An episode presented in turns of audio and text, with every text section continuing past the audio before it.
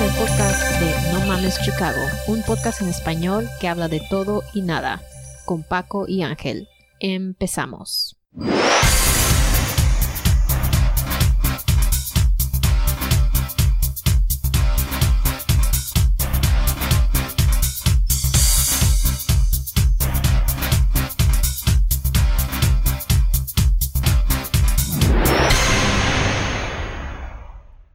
¿Qué pedo, mi gente? ¿Cómo estamos? No mames, Chicago. Hoy tenemos un, un invitado especial. Hoy tenemos al Cuchitril de Reyes con nosotros. Cuchitril. Uh. No, pues muchas gracias. Aquí estamos en No Mames Chicago, el podcast más escuchado de Chicago, el más perrón de todos, bro. Gracias. por, lo menos, por lo menos el más escuchado acá en nuestra, en nuestra neighborhood, güey. Pero gracias a todos por acompañarnos otra vez en nuestro episodio número 19. Tenemos un episodio bien perrón, testimonio de un borracho con el cuchitrín. Pero vamos a empezar a ver qué está trending en el mundo. Dale, Paco. Eh, Dale. Empezamos con el COVID-19, güey. En Texas se está llenando todos los funerarias y ya no saben qué hacer con tantos muertos. Yo pensé que esta mamá ya se había acabado, pero otra vez estamos en lo mismo. No, güey, pues fíjate, también aquí en Chicago también quieren ya otra vez el viernes empezar a cerrar la ciudad poco a poquito. Es que no, no entiende la gente, güey. Pues sí, no mames. Están, están los pinches güeros ahí yéndose a, los, a las barras, a pistear, a andar sin cubrebocas, dándose besos en la boca. ¿Tú crees que no se van a pasar el COVID? Ah, pues no manches. Y los expertos siguen diciendo que las máscaras más seguras son las N95, que son las más grandotas, las más culeras de ponerse.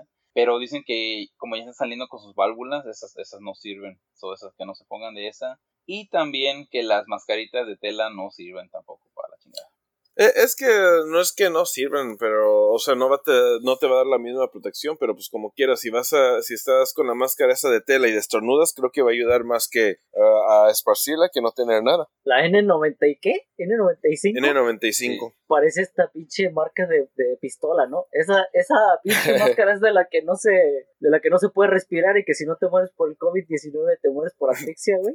Sí, sí, está bien, bien grandote, bien cara también. No mames. Bueno, en Nueva Jersey un hombre vestido de FedEx Delivery le dispara al esposo y mata al hijo de una juez que lo había sentenciado antes. Qué colero.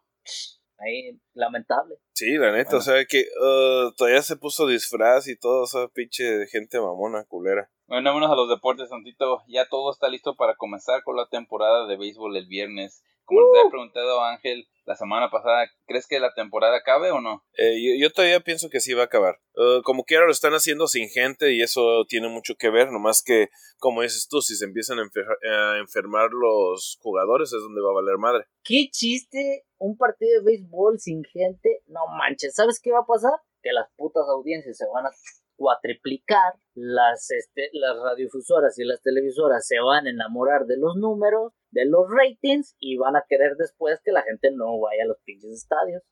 Neta, los van a hacer un ban a los güeyes. sí, porque las televisoras van a ganar a lo güey. Sí, Sí, no pero manches. no les va a convenir a los, a los dueños de los equipos que tienen sus propios estadios, eso sí no les va a convenir.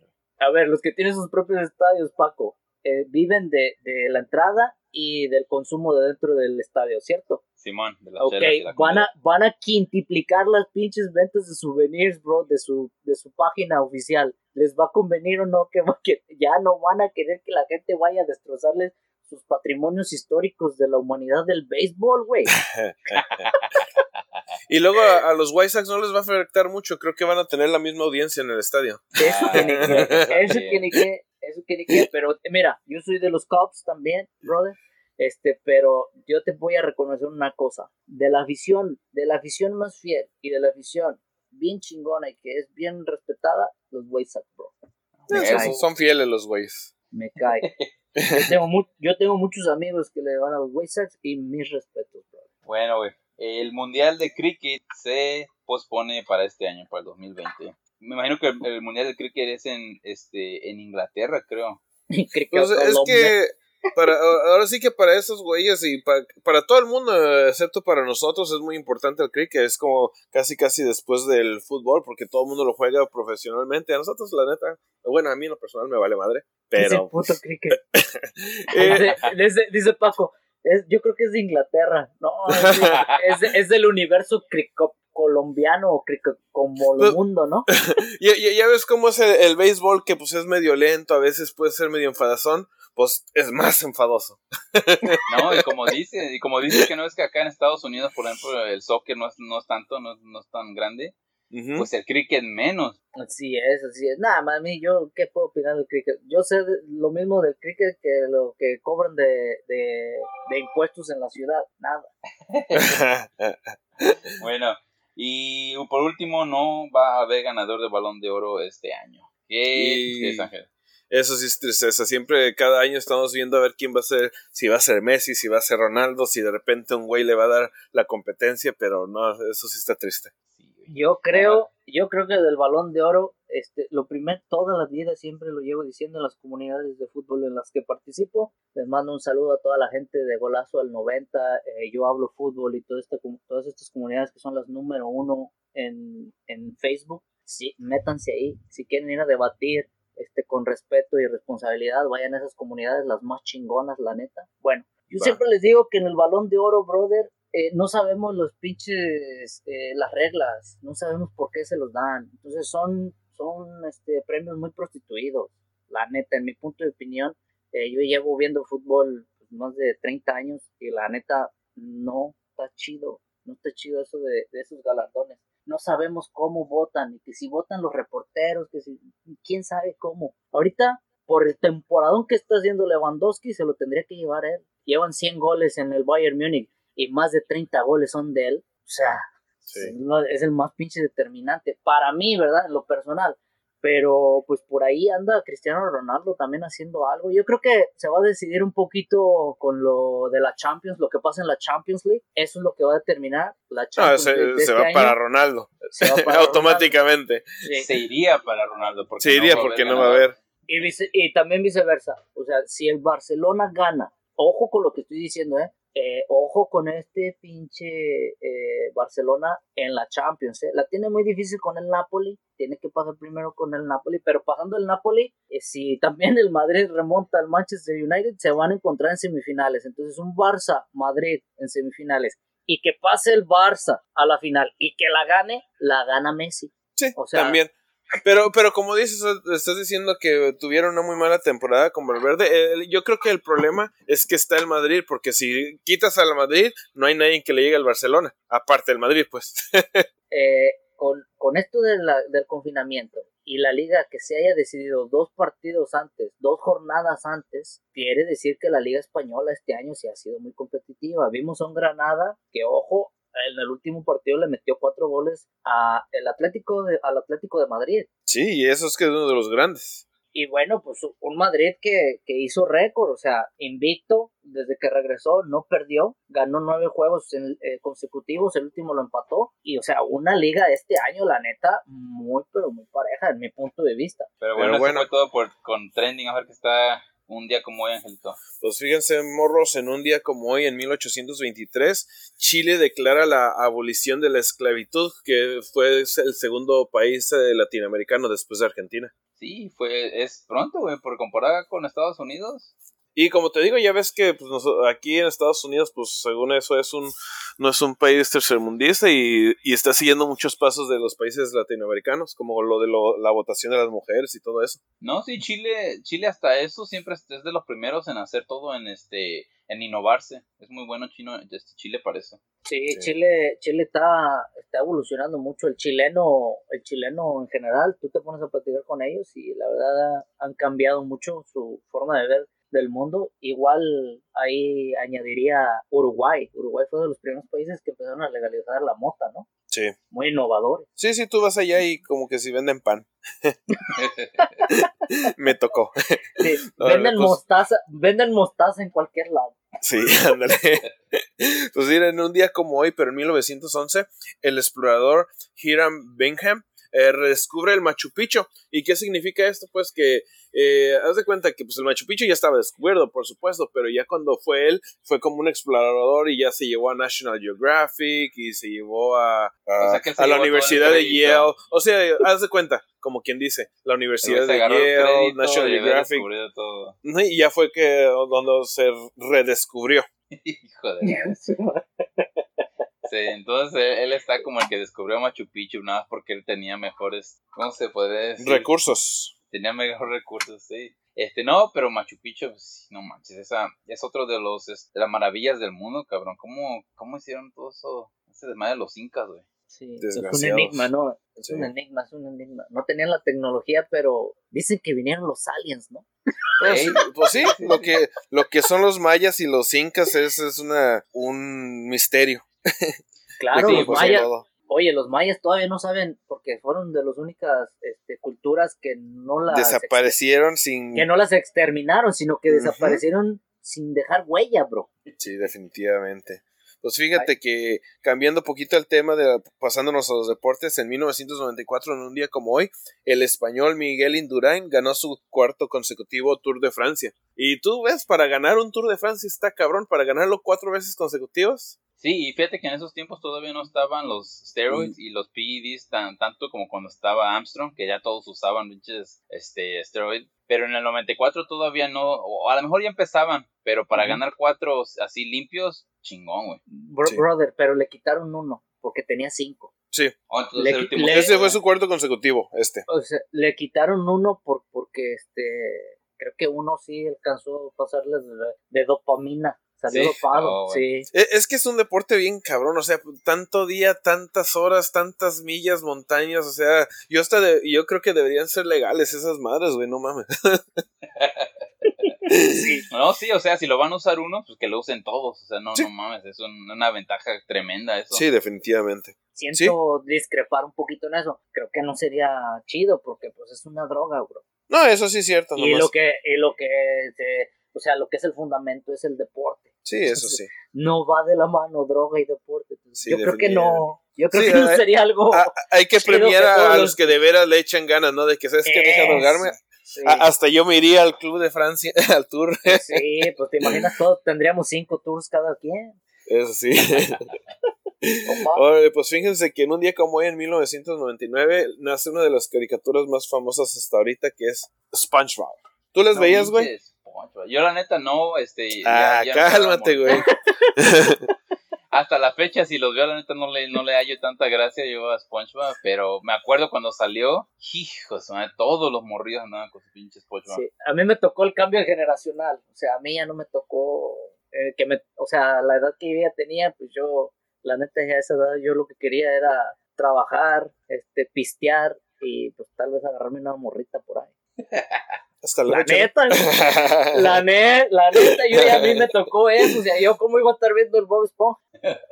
Pues, ta- también en un día como hoy, en el 2003, Michael Phelps destruye el récord mundial de 200 metros que se lo aventó en un minuto y 57.52 segundos. Y estamos hablando que eso fue en el 2003, mucho antes de las Olimpiadas, cuando todo el mundo se dio, a mí, todo el mundo conocía a, a Michael Phelps. Aquí ya, ya era gra- grande, pero no, no era tan grande como cuando fue en las Olimpiadas de Beijing, pero ya empezaba desde más morro todavía a destrozar Pues, récords. Lo único que Sí, puedo no, decir es, ganó todas ese güey. sí, lo único que puedo decir es respect, respect. Sí. Sí, me ya el ese güey limpio, nunca se Yeah. le halló nada. Bien, Yeah. la neta. Este, estaban midiendo su, su cuerpo, ya después se acabaron las Olimpiadas y decían que su cuerpo, o sea, su, la distancia de sus brazos, de sus piernas, era como un cuerpo perfecto para la natación. Yeah. Sí.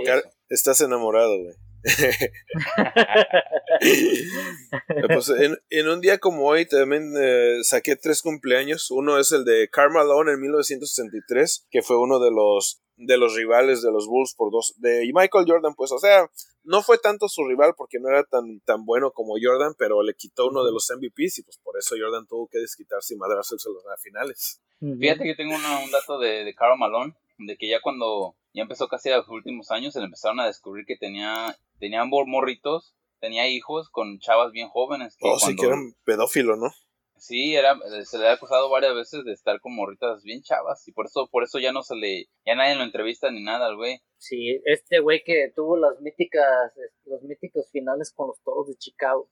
Sí, sí. Que, Oye, ese cabrón, cuando jugaba, bro, yo recuerdo las, las finales de conferencia que le ganaban a los, a los Lakers de, sí, de, a los Lakers. de este güey de, del Magic Johnson, brother. Sí, se los fregaban. Se los fregaban y luego pues también les tocó varias veces que, que jugaron contra, en paz descanse, el Kobe Bryant, bro. Sí, llegaron Sí, a ya al final, cuando empezaba su carrera. Ya. Sí, y pues este, estos, estos equi- equipazo de Utah mítico que llegó dos veces a la final, y pues desgraciadamente tuvieron la mala veces suerte de Este, toparse con con- los- nuestros toros. de, sí, de topar, sí, de toparse con esta pues eh, gran leyenda de, de, de Jordan y sus chicos, ¿no? Sí, Rodman, no manchen, a mí me encantaba Rodman, bro. sí.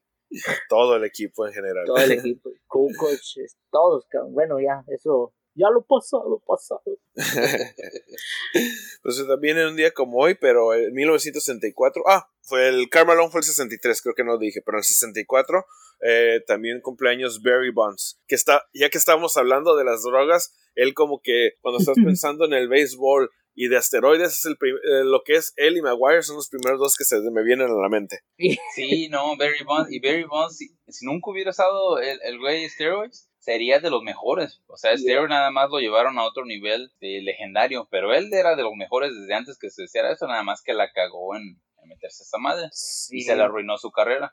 Sí, la defecó bien gacho, tanto talento que tenía ese güey. Y también el Maguire, la defecaron bien feo esos dos. Pero bueno, eso es lo también, desgraciadamente, eso es lo que se te viene a la cabeza y yo creo que a la mayoría de todos nosotros. Y pues eh, ahora sí que un día como hoy, en 1969, eh, el cumpleaños más importante de todos, nació nuestra queridísima J. Lo, Jennifer Mm. López. Un regalo del mundo para nosotros. Sí, gracias, gracias Puerto Rico, gracias mundo por J-Lo, la neta. Los amamos.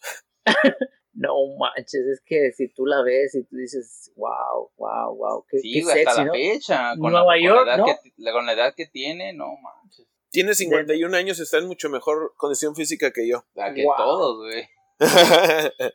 No, pues yo lo que puedo decir, me valen 7 kilómetros de longaniza, pues es que está bien mamazota. Ay, Dios.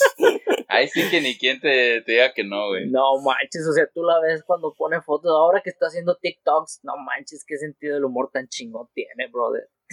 Sí, ¿O la es, lo que, es lo que ves en los. TikToks? ¿El sentido del humor? pues Jennifer López, si nos estás escuchando aquí en No Mames Chicago, felicidades y te mando todo, todo, todo lo que me sobra. Jennifer López, si nos estás escuchando en No Mames Chicago, estás bien mami, qué rico estás. Pues ya se acabó nuestro segmento. Ya ahora vamos a empezar con temas. Bueno, iba a decir que más serio, pero nada de cotorreo, pero igual serio. Es, es un tema complicado, pero vamos a, con- a contar la historia de nuestro amigo el Cuchitril en nuestro tema principal, Testimonio de un borracho. Testimonio de un borracho. Y a ver, Eh. Cuchitril, vamos a empezar a ver con. Vamos a empezar con esto, güey. ¿Cuánto llevas ya sin tomar, cabrón? Eh, ahora el 11 de, de septiembre, fíjate, toca hasta el, el día de la fecha de lo de las Torres Gemelas, pero no, no desde entonces. Yo que más hubiera querido empezar a dejar de beber desde entonces. No, tengo, voy a ajustar seis años, brother. Ahora el 11 de septiembre del 2020 eh, voy a ajustar dos años sin pistear, bro. ¿Tú de- desde cuándo, desde cuándo tomabas tú? ¿Cuántos años tenías cuando empezaste ya que tú dices, oye, ya a darle, a darle duro? Bien, bien, bien. Yo creo que desde los 13, 14 años, bro. A su madre. Sí, eso es, yo, yo creo que es una de, de las cosas que yo le dije a Paco que yo iba a decir, iba a, a abrirme pues y decir un poquito de lo que hablo yo en, en mi clase gratuita que doy. Doy una clase gratuita cada mes eh, a personas que quieran dejar de, de beber, pero yo eh, sí quiero revelar eso, o sea, desgraciadamente por, por la forma en la que me tocó vivir y que me educaron en México, allá en Jalisco, allá en, en La Chona, Jalisco, allá en En Chona. de Díaz, este, capital del mundo, sucursal del cielo, en donde los árboles dan caguamas y las mujeres mueren vírgenes para no dar hijos como yo. Y el mejor Este- mariachi del mundo también, ¿no? Me dijiste. Sí, el mejor me El está de ahí. María. El María Chichona es de ahí también. sí, señor. Pues ahí es, sí, eso es, eso es neta. O sea, desde los 13 años empecé a pistear porque pues ya yo ya trabajaba, fíjate, ya trabajaba, trabajaba soldando, haciendo viguetas, puertas, ventanas, y pues ya llevaba dinerito a la casa. Me acuerdo muy bien que, que por ejemplo, llegaba yo los fines de semana, llegaba y le daba eh, dinero a mi abuelita, le daba dinero a mi mamá, y le llevaba una caja de cigarros eh, Baronet verdes a mi mamá. Y luego mi abuelita le decía, oye Irma, ¿por qué dejas que, que, este, que Manuel fume? le decía mi mamá, pues ¿cómo quiere que le diga algo si él me compra los cigarros? entonces, pues desde entonces pues, ya yo ya aparentaba ser un poquito mayor, ya tenía barba y bigote, pues. ya no, a mí no me pedían identificación ni nada en, pues, en México, ahí en el pueblo donde yo soy, todo el mundo nos conocemos, ¿no?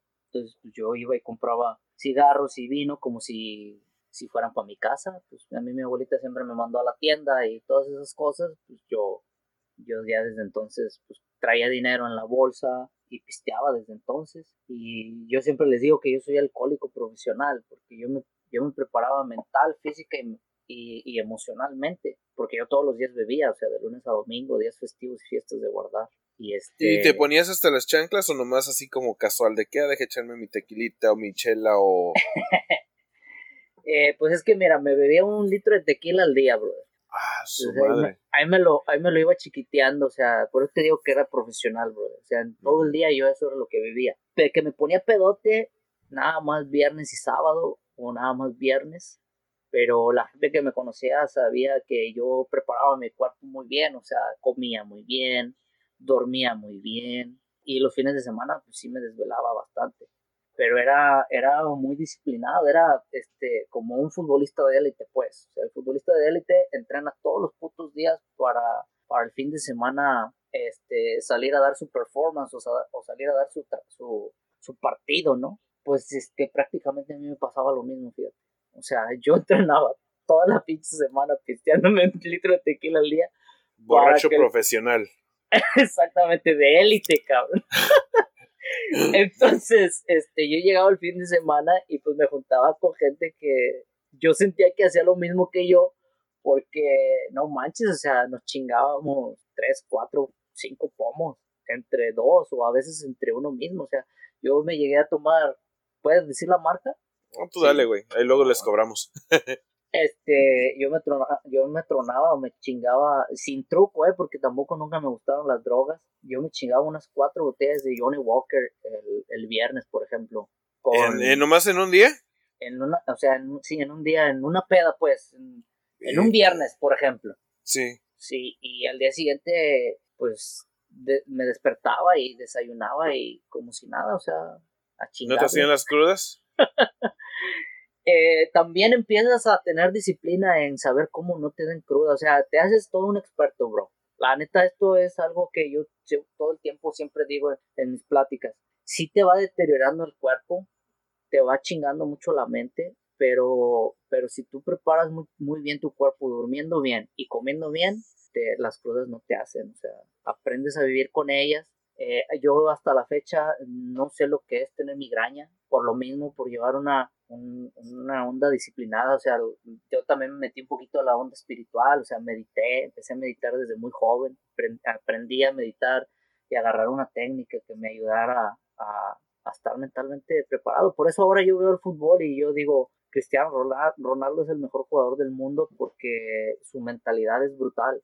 El güey, este quarterback de los, eh, que no nombro su nombre porque me cae gordo el puto, el, quarterback, el quarterback de New England, ese, ese vato, ese vato, bro, es un puto monstruo mentalmente. El güey este, el oscurito este que es este golfista, Tiger, Tiger bro, brother, mis respetos, cabrón. O sea, Michael Jordan, brutal. O sea, ese es uno de los genios que tú dices, estos güeyes son unos chingones, no nada más porque tienen talento. Entonces lo mismo es para el, el alcohólico, te vas disciplinando muy chingón te vas haciendo un, un jugador profesional de, de, de beber. No, ya me dieron ganas de echarme un Johnny Walker con hielito, güey, como lo estás describiendo. Sí, güey. No, y yo ando apuntando los tips para las, uh, para las crudas, para que no me den crudas, güey. Sí, meditar, meditar te ayuda mucho, brother. Eh, hacer yoga también, de neta, te ayuda. Pero a ver, güey, a ver, ¿cuál fue la tu gota que derramó al vaso? ¿Qué fue lo que te hizo ya parar de tomar? No, sí, lo puedo decir. Eh, no pasa nada. Eh, nos vamos a ir directamente de, de, las dos cosas que iba a revelar. Pues yo, yo me separé de la, de la mamá de mi hijo por allá del 2011 y luego conocí a, a mi actual mujer, pues, y yo siempre digo que, que ella fue la que, la que me, me ayudó. Me ayudó sin que ella me dijera tienes que dejar de beber, sin que ella supiera también todavía que yo eh, soy alcohólico. Este, yo me vi muy reflejado en ella, brother. Eh, pero con, o sea, con diferente enfermedad, ella no es alcohólica. Entonces, cuando yo la conocí a ella y decidí rehacer mi vida, cuando yo no lo estaba buscando, eh, ese fue el detonante de que perdimos un bebé, ella estaba embarazada, perdimos un bebé. Eh, yo, pues, la neta no tenía ni para comer aquí, nomás alcanzaba para echarle gasolina a mi carro para poder ir a trabajar porque todos los cheques se me, que yo ganaba, yo trabajaba en una fábrica, todos los cheques que yo ganaba pues prácticamente se iban a todos lados donde debía dinero, porque empecé a deber, mucho dinero, que es otra de las cosas que, que un mal alcohólico que, financieramente empieza a perder su estabilidad económica, también eso lo hace uno recapacitar mucho, el, empezar a, a, perder trabajos, a, a este, cosas así, ¿no? Por lo mismo, por tu por tu enfermedad, porque yo les digo que es una enfermedad como tener diabetes, como tener este cáncer. O sea, el alcoholismo tal vez no la gente no lo vea tan tan así, pero eh, vamos a suponer que sí se pudiera ver, ¿no? Sí, es que el problema con la gente es que, como dices tú, no, no lo ven como como si no les afecta a ellos directamente, lo ven como que este pinche borracho, esto, lo otro, porque no deja de tomar, que se está arruinando su vida, pero no, no es así de fácil como de que, ¿sabes qué? Eh, ya me dijiste que lo voy a dejar de hacer, lo voy a dejar de hacer, no se puede tan fácil tampoco, ¿no? Ya tienes un, un, estilo de vida que me imagino que es difícil nomás decir. Me imagino que así sea de poder, como lo hiciste tú, pero no, no es tan fácil, pues. Sí, pues mira, el detonante fue que yo pis ya, me voy a atrever a decirlo ahora sí. Porque le estaba dando muchas pinches vueltas. La, la neta, Paco, disculpa. es que sí es bien difícil, bro. Sí es bien difícil. Pero tiene, yo lo tengo que decir. Yo esto lo cuento mucho. Yo lo digo, me atrevo a decirlo en mi clase gratuita porque pues no estoy saliendo en directo. Esta es la primera vez que lo voy a decir. Pero la neta fue así. Yo, yo fui aquí al Guadalajara. Ahí en Berwin. Eh, aquí, sí, aquí en Berwin, con mis camaradas. Me puse una peda, brother. Ya, yo había ido a México. mi mamá se había puesto mala. Eh, ya venía con la firma del divorcio puesto y todo. Este, te digo, habíamos perdido un bebé, mi, pareja actual y yo. Y me puse una peda, pero de esas pinches pedas brutales, ¿no? Me voy a la casa, eh, me duermo y voy, tenía que trabajar al día siguiente en, en, en Northbrook. Yo trabajaba de, de, de full runner en, en, un hotel que está por allá en, en, Northbrook. Le mando un saludo a mi carnalito Gama y a, y a Chuy, el chef y el subchef de ahí este, que me enseñaron muchas cosas también. Bueno, chistes de que ese pinche día yo iba a trabajar allá y, en el camino fue uno de esos días que estábamos como menos 25 grados Fahrenheit. En el 290, ahí cerquita de la primera avenida, se me ponchó la llanta de mi carro y estaba congelado los birlos de mi, de mi carro. Y pues yo me subí, me puse el cinturón de seguridad, le hablé a la grúa para que se llevaran el carro, porque pues, y hablé por teléfono a mi trabajo de que pues, se me había ponchado la llanta y pasa un state trooper, le bajó al vidrio y me bajó, brother. Me puso luego las esposas, me subió al carro y me arrestó. Y estaba ponchada la llanta de mi carro, sacaron mi carro así con la pinche llanta bien fea, pum, ahí en la primera avenida. Y me arrestaron y, y me, me dieron DUI, pues. Entonces, brother, para no hacerte el cuento largo, salgo yo de, de la cárcel y todo el pedo. Y voy a, a agarro un abogado, le platico mi historia. Pinche abogado, un chingón, la neta. Desde el primer día empezó a pedir evidencia de, de, mi, de cómo me habían parado, de cómo me habían arrestado, de todo, todo, todo. Este, yo desde un principio yo les dije a los oficiales, este, yo no estoy tomando ahorita, yo tomé un día antes, estuve en el Guadalajara, yo me dormí tantas horas, yo no sé por qué si soplo salgo que, que tengo alcohol en mi sistema. todavía yo haciéndome pendejo. ¿Sabe por qué? Eh, ¿Sabe por qué? Pues tengo más de pinches tres años consecutivos viviendo sin parar, ¿verdad? Entonces, como no voy a tener alcohol en mi sistema. Entonces, entonces este, el abogado bien chingón, desde el minuto uno pidió evidencia de cómo me habían arrestado, de cómo había sido. eh, los policías nunca pudieron mandar la evidencia que supuestamente ellos habían puesto en mi reporte. El juez me pidió disculpas porque desde el minuto uno hasta el último día que yo fui a corte, pues seguía dando la misma versión porque ellos veían que yo estaba siendo honesto, que yo estaba teniendo un proceso de, de, empezar a dejar de beber de verdad, que el juez me pidió disculpa y nada más me puso que yo había ido manejando supuestamente imprudentemente, como si hubiera ido dando zigzag, pero no apareció nada de DUI en mi récord, yo nada más pagué como 180 dólares de multa. Y este y a partir de ahí Paco Ángel me cambió la vida, yo salí de ahí de ese, de ese día del juez, en vez de pagar más de 15 mil dólares, cuando yo tenía una deuda de más de 45 mil dólares, aunarle más de 15 mil dólares de deuda y nada más pagar 180 dólares, yo le agradecí tanto al creador, le agradecí tanto a la vida, que yo dije, listo, tengo que dejar de beber, o sea, ya he chocado carros, este, muchas veces, ya he tenido muchos pensamientos suicidas, este, ya la he pasado tan mal, ya eh, desbaraté una familia, que esto,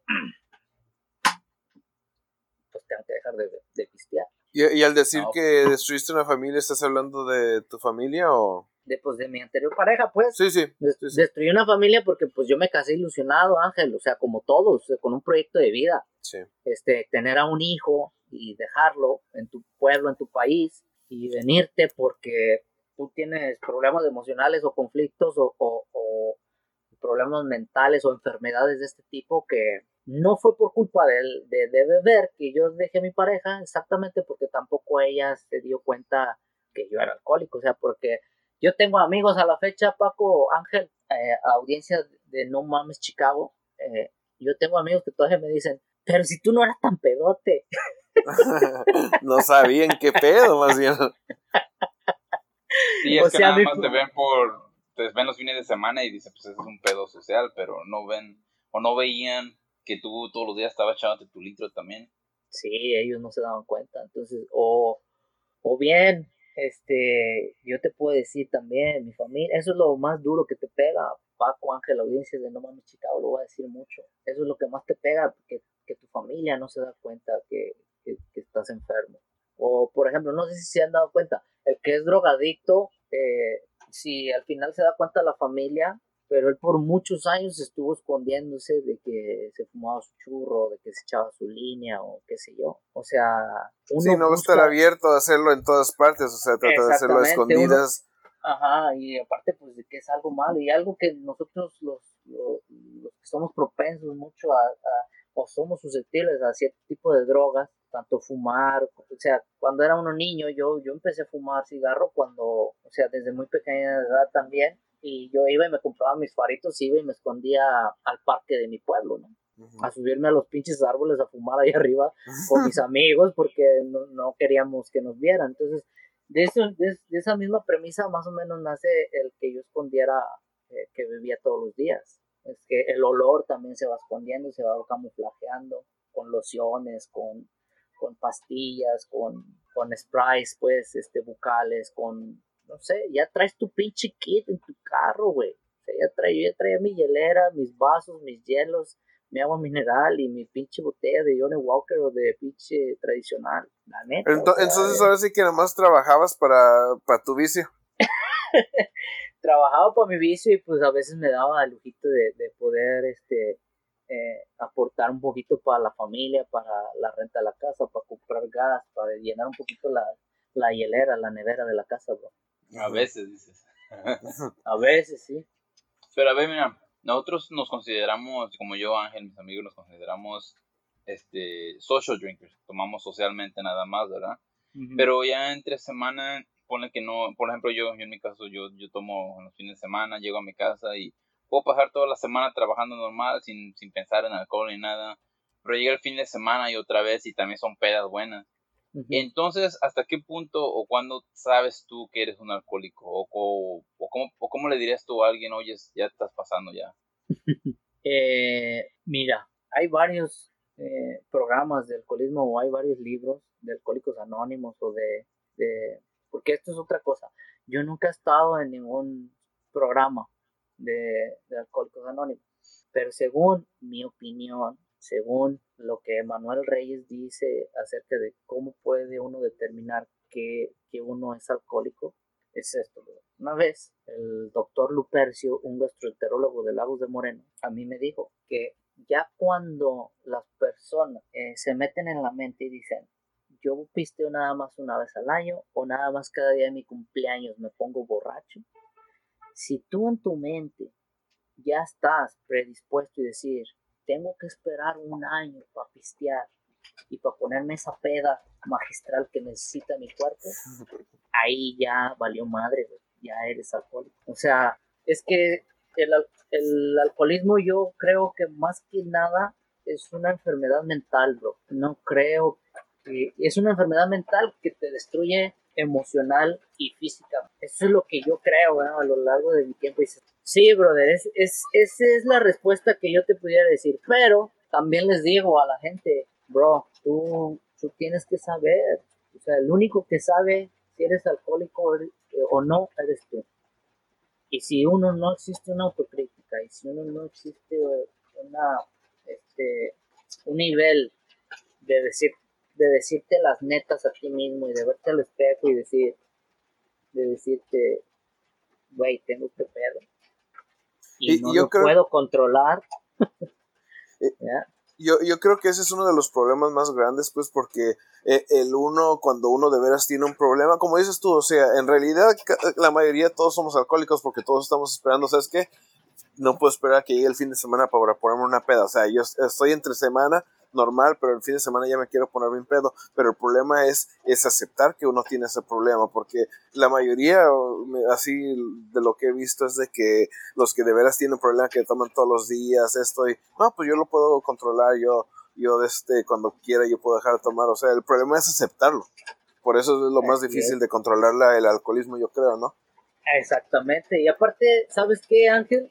eh, Paco, les voy a comentar esto así como hay la cantidad de religiones que hay, así hay la cantidad de tipos de alcohólicos en el mundo. así, si tú cuentas que hay cuatro o cinco religiones, pues hay cuatro o cinco tipos de, alcohólicos. Y que también hay este, el, el, extremista o el, el, ultra ortodoxo alcohólico, también lo hay. Y también lo hay este, el, el musulmán este, fanático, ¿no? Puta madre, ¿te imaginas, güey, un borracho musulmán que se quiera matar a todos? no, no, yo digo, yo digo en, el sentido de que, de que, a ver, creo que no me supe. No, no, sí, yo sé, güey, estoy de mamón, güey, sorry, güey. eh, no, pero sí, sí entiendo. Sí, o sea, eh, hay, hay así de la misma cantidad de, de, religiones que hay, también habemos la, la misma cantidad de, de, alcohólicos. O sea, unos profesan una cosa y otros profesamos otra, ¿no? Sí. En la que yo profeso es eso, o sea, tienes que tener un nivel de conciencia brutal.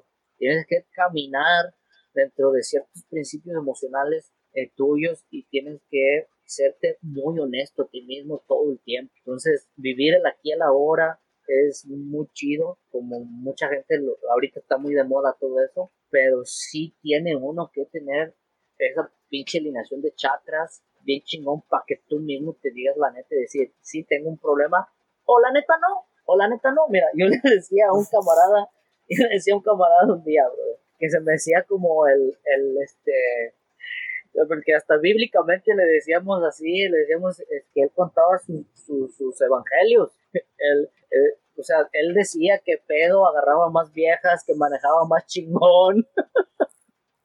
este, este, que le iba muy bien en los bailes, que, que se la pasaba bien chingón borracho y, y que en el trabajo, pues que nunca faltaba, que le iba bien chido y todo. Y le digo, no, cabrón, pues si, si a ti te va bien chingón, pues tú sigue pisteando, tú no tienes ningún pedo.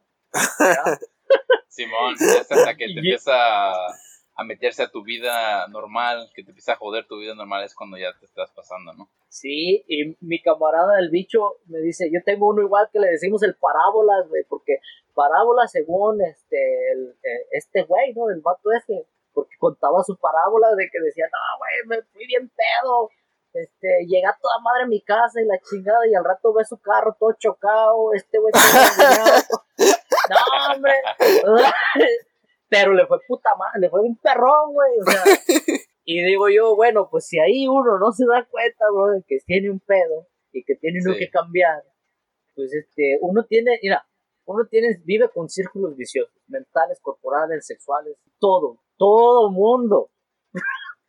Entonces, si no aprendemos a tenernos en equilibrio, puedes tenernos en equilibrio y decir, bueno, pues yo llevo todos los días y me chingo una cerveza en la casa, pero no le tomo importancia porque me la tomo comiendo o me la tomo viendo mi serie o me la tomo viendo mi, mi, WhatsApp o mis redes sociales, ese güey no es alcohólico, ¿sí? Porque también hay que decirlo que mi abuelita tiene más de 95 años, ella sufre de problemas cardíacos y ella se toma hasta la fecha, toma un caballito de tequila al día y eso le regula eh, la presión arterial. O sea, y no, mi abuelita no es alcohólica. Entonces, hay, hay medicina, o sea, es medicinal también. Yo, yo les platico mucho también en mi, en mi plática gratuita.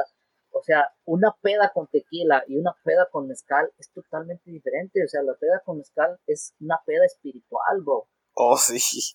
O sea, la neta. Soy testigo de eso.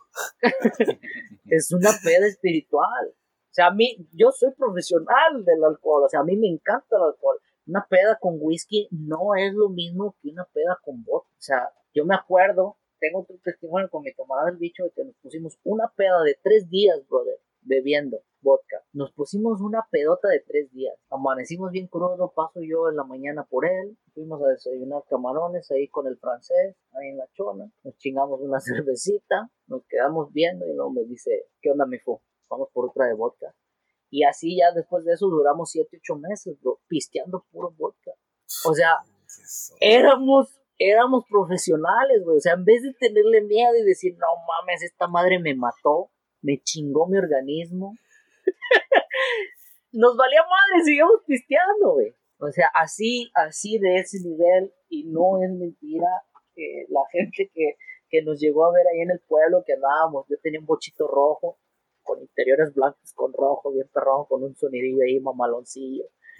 Y andábamos en el pueblo todo el pinche día, en la madrugada nos íbamos a los pueblecitos a, a chingarnos un vino en la plaza de armas de un lugar cualquiera, güey.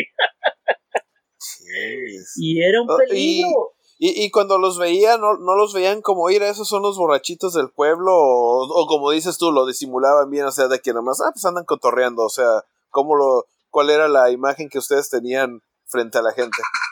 Sí, nos veían como que, ah, mira, este, ve, ve estos güeyes, se lo andan pasando chido, traen una, una buena fiesta, qué ganas de oh. que inviten, porque luego se nos, se nos acercaba mucha gente, de, ¿qué onda, güey? ¿Cómo andan?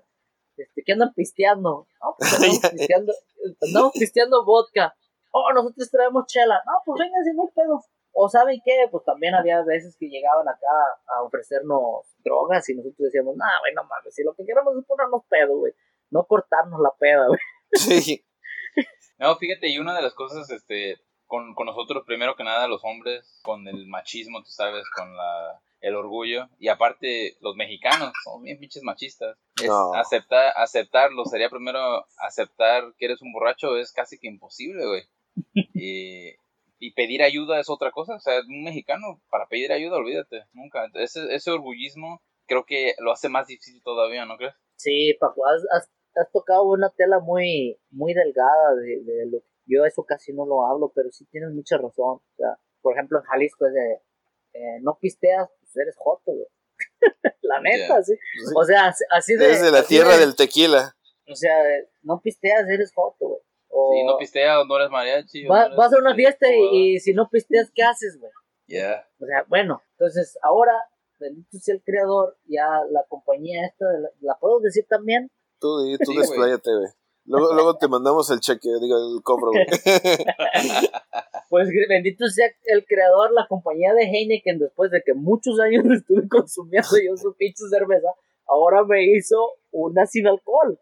Entonces, voy yo aquí a los bares en Chicago y lo que ya me hace chido es de que pido una cerveza sin alcohol y ya ahora no nada más la Heineken, sino que hay un chingo de cervezas europeas que están chidas, este, que tienen el 0.01% de alcohol, o sea, me tengo que chingar unas nueve, güey, para que sea lo que es una cerveza. O sea, nada, ¿sí? Entonces, eh, pues voy y pisteo y ahora ya de verdad que gracias, yo puedo decir que gracias, gracias a, a, mi gente bonita, de mis amigos, eh, que, que, cuando yo empecé a ir a las fiestas, que me costó dos años regresar a hacer vida social, que ahora ya les digo abiertamente porque antes no podía hablar ni decir nada de esto, me daba mucha pena. Pues te digo, eh, mm, ellos me han respetado mucho y me han querido mucho y, y han sabido pues que sí, ellos también se, ya por una cosa y otra empezaron a entender oh, con razón pasaba esto contigo, oh, ahora entiendo por qué hiciste esto, oh, ahora sé por qué te viniste acá a Estados Unidos.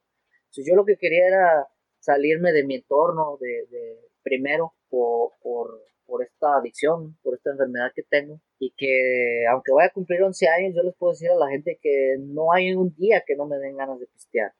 Todos los pinches días, y es una lucha constante, que yo me levanto disciplinadamente, le parto su madre a la mente diciéndole que no me dé esa, que no me den esas ganas, que no gracias, y, y voy ganando todos los días. No, qué bueno, porque es lo más difícil cuando que dices que te dan ganas y, y no hacerlo, es, es una gran fuerza de voluntad. Porque yo, hay veces que, o sea, no, no, una cosa extrema, pero digo, no, me voy a poner a dieta, pero no, ahí al día siguiente valió madre. no tengo la fuerza de voluntad. o ir al gimnasio, ¿no? Ah, ahí sí, ya, no, yo, yo me, eh, me, inscribí en el gimnasio en, en enero. Dije, ahora sí, después de tantos años, y pasó lo de COVID, dije, no, es el destino que no quiere que vaya. sí, pues sí. Pero eso del machismo, mi Paco, eh, y de la aceptación social y de que te ven como bicho raro, pues yo, mira, que me vale 7 toneladas de longaniza, eh, yo le veo los ojos a, mis hijas, veo a mi mujer y, y, ahora que tengo a mi mamá acá, pues la neta le doy gracias al creador de que, de que pues las cosas que se van haciendo, se van haciendo bien, voy viviendo haciendo las cosas bien cada día para que en un futuro pues me vaya mejor o nos vaya mejor a todos. Y, y eso, eso es, eh, yo creo que eso es más grande que las ganas de pistear. Sí. Sí, claro, claro. Hoy escuché ya por último, este, un alcohólico o alguien que ya está en ese momento de desesperación, que ya no, no haya por dónde irse, ¿a dónde llama o a quién se puede dirigir para por ayuda? Pues bueno, este, pues me pueden contactar a mí en mis redes sociales como el Cuchitril de Reyes en, Facebook o Emanuel Reyes en Facebook, me pueden mandar la invitación o en Instagram, el cuchitril.reyes, este, me, puede, me pueden buscar ahí y ya yo, yo les puedo uh, ayudar con darles una clase gratuita al mes, este, haciendo como grupo entre nosotros de que, de que vamos, nos vamos reuniendo cada mes, vamos viendo cómo vamos avanzando eh, los dos primeros años son muy difíciles, te puedo decir que son los cruciales. Y, y ya, si no les gusta el método que, tomo yo, lo que hago yo para salir adelante, este, pues los podemos ayudar a que entren a cualquier grupo de alcohólicos anónimos o hay, hay, aquí en Estados Unidos hay muchísimos lugares donde te puedes rehabilitar y hay un montón de información en las iglesias, en todo tipo de iglesias, que les, les podemos dar una orientación pero en general, en general, pues sí, que vengan y escuchen testimonios de gente real que, estamos tratando de, pues de ir pasando todos estos problemas y poco a poco entre nosotros nos ayudamos, nos vamos dando ánimos y la neta se siente bien chingón que haya grupos así que, entre nosotros mismos como no podemos ir o no tenemos la, el tiempo de ir a grupos de ayuda, pues leyendo, te podemos recomendar libros también y, y pues hay, hay un mundo ahorita de información por internet, bro, que les podemos ayudar, que sean fidedignos, pues, que sean, que sean grupos de ayuda que sí, que sí, este, que sí tienen resultados chidos, pues. Simón, pues ahí está la ayuda, la ayuda está ahí, ¿verdad? Sí, que, y que se, y que hay, hay, como les digo, hay infinitas formas en las cuales se puede, se puede empezar, este, y, y el comienzo es lo más difícil, te digo, los dos primeros años para mí yo todavía, este, al año y medio, te puedo decir, Paco, Ángel, audiencia de No Manches Chicago, yo al año y medio todavía en la mañana me despertaba y me daban escalofríos, o sea, temblaba todo mi cuerpo, sudaba muchísimo eh, por la ansiedad y las ganas de pistear, No, está cabrón, sí, es una enfermedad bien cabrón, ¿no? hasta, tú sabes, hasta la muerte te puede llevar muy fácil. Pero lo bueno es que hay gente como tú que, que ha salido de eso y que está ahí para ayudar a otra gente. La neta, chido por ti, güey, gracias. y pues gracias por contarnos tu historia, güey, la neta. Es todo un chingo de, de, cojones, tú sabes, para venir a un podcast o a cualquier lado y contar historias así. Sí, a veces a, a, los mismos familiares es difícil contarlo y ahora que nos estás contando aquí a todos y ahora sí que todo el mundo te va a escuchar y pues ojalá y, y le ayude a la gente que a lo mejor tiene este mismo problema y no sabe a dónde guiarse, a dónde ir o qué hacer, pues la verdad creo que les vas a ayudar mucho tú. Muchas gracias muchachos, de verdad que este sí, yo les digo que es la, la dieta del huevo, güey. Dos huevos en la mañana, dos huevos en la tarde, dos huevos en la noche para dejar de pistear, porque si no, está bien cabrón. Toma un chingo de huevos, ¿verdad? Sí, toma un chingo de huevos, pero este, Sí, sí, sí, este, ahí búsquenos, este, suscríbanse al canal, este, muchas gracias por haber participado el otro día, va, va genial nuestro, el video que, la participación que tuvieron ustedes en el Cuchitril, la verdad que está bien chingón y me da, me da mucho gusto, este, venir y dar estas exclusivas y estas primicias aquí en su, en su podcast, porque la neta, la neta, fuera de mamadas, nunca en la vida había hablado esto con nadie, pues gracias que nos escogiste nosotros, gracias que, que te sientes en confianza pues en nosotros y que ahora sí que están haciendo una, una buena amistad aquí entre nosotros, aquí entre la banda. Sí, no, es que yo veo que ustedes son chicos talentosos, yo, yo veo su podcast este en un par de años este muy bien posicionado, la verdad tiene un chingo de potencial. Este, me gusta todo lo que están haciendo y pues ahora con, con esto que van a, que, que tienen, estos proyectos nuevos que tienen, la neta, este, ya saben, van a estar ahí eh, con apoyo de, de, toda, de toda, de todas estos engranes que estamos haciendo en el Cuchitril de Reyes y pues ahí vamos a darle con todo para seguir haciendo cosillas juntos, ¿no? Arre Lulu. Ahí está, chavos y chavas, el Cuchitril de Reyes lo pueden encontrar en todos los lugares de social media. Igual a nosotros, no vamos Chicago, nos pueden encontrar en Facebook, Instagram y Twitter, los que tengan Twitter por ahí. Eh, gracias por escucharnos en otro de nuestros episodios, Ángel. Y, antes de que se me olvide, hace tres días fue el cumpleaños del Paquito. ¡Feliz cumpleaños, Paco! Eso sí. Feliz cumpleaños, mi Paco. Ya por fin 20. ya para el año que viene ya vas a poder tomar, güey, pero no tomes, güey, es malo. no, no, pues si toman con responsabilidad, este, ya hay también un chingo de formas en las cuales no pueden, no pueden andar en la calle manejando, no manejen, de verdad, eso es muy peligroso, es un arma, eso es peor que traer una pistola en la mano. Entonces, este, no manejen borrachos eh, y hagan todo lo posible por este, disfrutar la vida. Si, si quieren pistear, pisten, si quieren cochar, cochen, si quieren fumar, fumen, pero todo con responsabilidad. Es todo, Cochitril. Pues thank you, güey. Gracias a todos por escucharnos en nuestro episodio número 19. Hasta la próxima. Gracias a todos, mi racia. No mames, Chicago. Chao.